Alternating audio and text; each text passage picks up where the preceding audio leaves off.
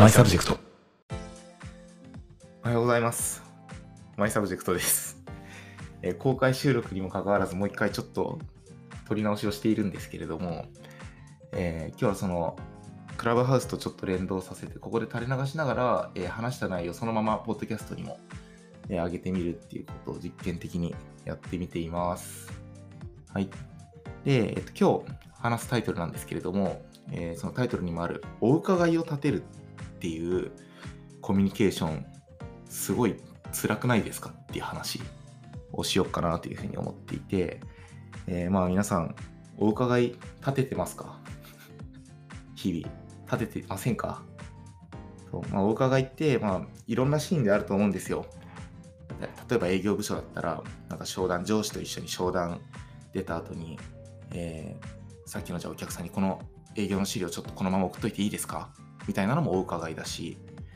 例えば社内でじゃあ Zoom のみをやろうってなった時に、あじゃあ Zoom のみの URL 自分で発行しておいていいですか？みたいなのもお伺いだし、まあ、いろんな場面でこのお伺いっていうのを多分皆さん無意識で立ててると思うんですよね。で、これが、まあ日本が生み出したかなりあのクソなカルチャーだなと僕は思っていて、そう。で、まあそれがなんで悪いのかとか、それを減らしていくために、まあ、どういうコミュニケーションのルールを取っていくといいんだろうみたいな話を、まあ、今日はしていきたいなと思っています。で、まあ、このお伺いがなんで悪いのかっていうところ自分なりに整理してみたんですけれども、大きく3つの観点で良くないなと思っています。で、1個目はスピードが落ちる。当たり前ですよね。この資料送っていいですか？送っていいよ。送ります。みたいな、この3ステップがわざわざ相談、その、お伺い立てなかったらワンステップで送れるっていう話なんで、まあ、1個の書類を送るだけだったらいざ知らず、1日にこれが大きな組織で何十件何百件と起こってくることを想像したときに、当然それがない方が組織のスピード上がるよねっていう話がありますと。で、それと同時に、えーいちいちそのリーダーにお伺い立てることによって、そのリーダーの人のマインドシェアを奪うんですよね。そう、その送っていいよってただ一言言うんだけれども、その一言言うために一回考えるんですよ。あ、このまま送ってよかったっけ？みたいな。これも結局、ちりつもの話で、まあ、マインドシェアがどんどん奪われていった結果、リーダーが正しい意思決定をするため、することが難しくなってくるみたいな話があって、これが2つ目ですね。で、最後3つ目。これが、なんか僕が一番考える中で大事だと思ってるんですけど、なんかね、責任転嫁のカルチャーが根付くんですよ。お伺いを立てると。どういうことかっていうと、あの、お伺い、例えばじゃあさっきの書類を送っていいですかみたいな話だとしたら、あの、これ別の言い方をするとですね、メンバー、部下の人たちが、この書類を私がお客さんに送って、何かトラブルが起こったら、私は責任が持てないので、リーダーであるあなたが意思決定してください。っていうコミュニケーションをめっちゃマイルドに言うと、この書類送っていいですかってお伺いになると僕は思ってるんですよね。そう。で、なんかそういうことがこう横行している組織っていうのが、そのメンバーの人が一個一個の行動に対して自分で責任取れなくなってくると思ってるんですよ。そう。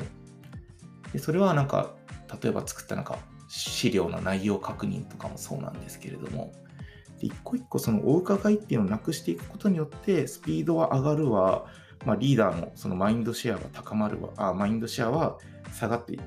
り大事な意思決定を下せるようになってくるわ、とは一人一人がその行動に対して責任を持つカルチャーが根付いてくるわっていうので、このお伺いをやめるだけで、まあ、組織にとってすごいいいこといっぱいあるよねというふうに僕は思っていて、で、今自分のチームのメンバーに対しても、なんかそのお伺いをやっぱりね、新しく来た人とか不安だからするんですよ。あたりさんちょっとそあの聞きたいんですけれども、みたいな。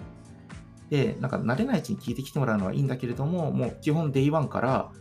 その、お伺いっていうのは僕らのチームだと、あの割と悪いことだと捉えるので、もちろん分かんないことを聞いてきてもらうのは全然 OK なんだけれども、不安だからとりあえずお伺い立てとこうっていうのは、そういう理由からやめようねって話を、まあ、メンバーみんなに対してしていますっていう感じ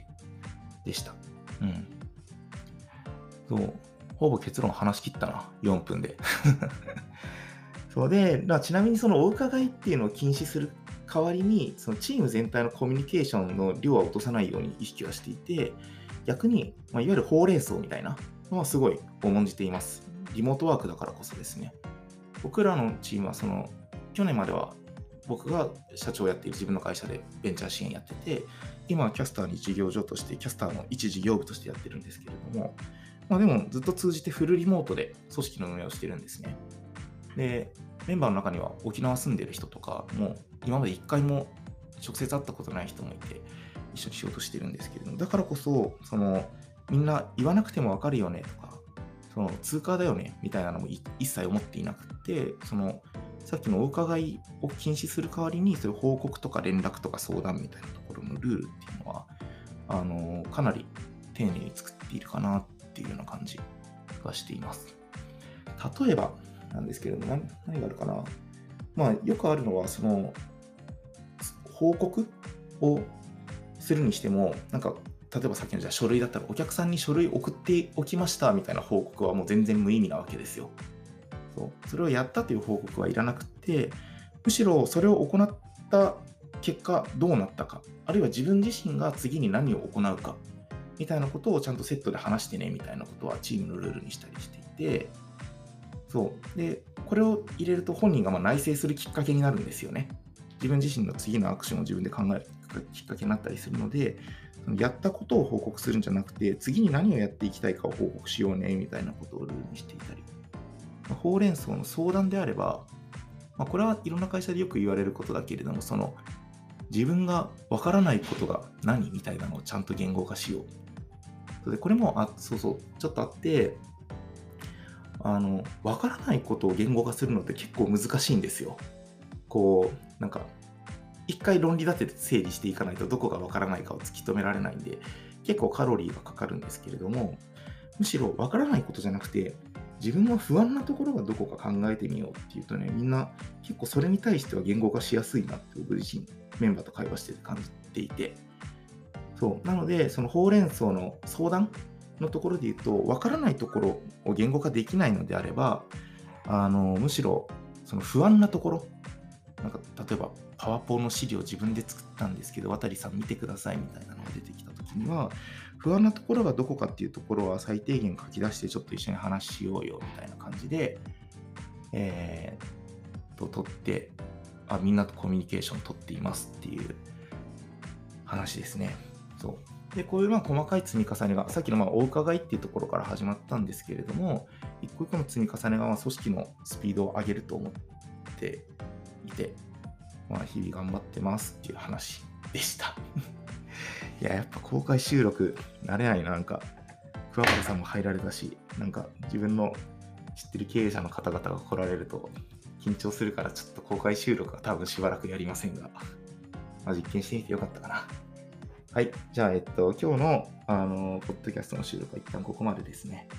ご意見ご感想は、ハッシュタグのマイサブジェクト、カタカナのマイサブジェクトっていうので、えー、募集させていただいているので、Twitter でお寄せいただけると嬉しいです。最後までご視聴ありがとうございました。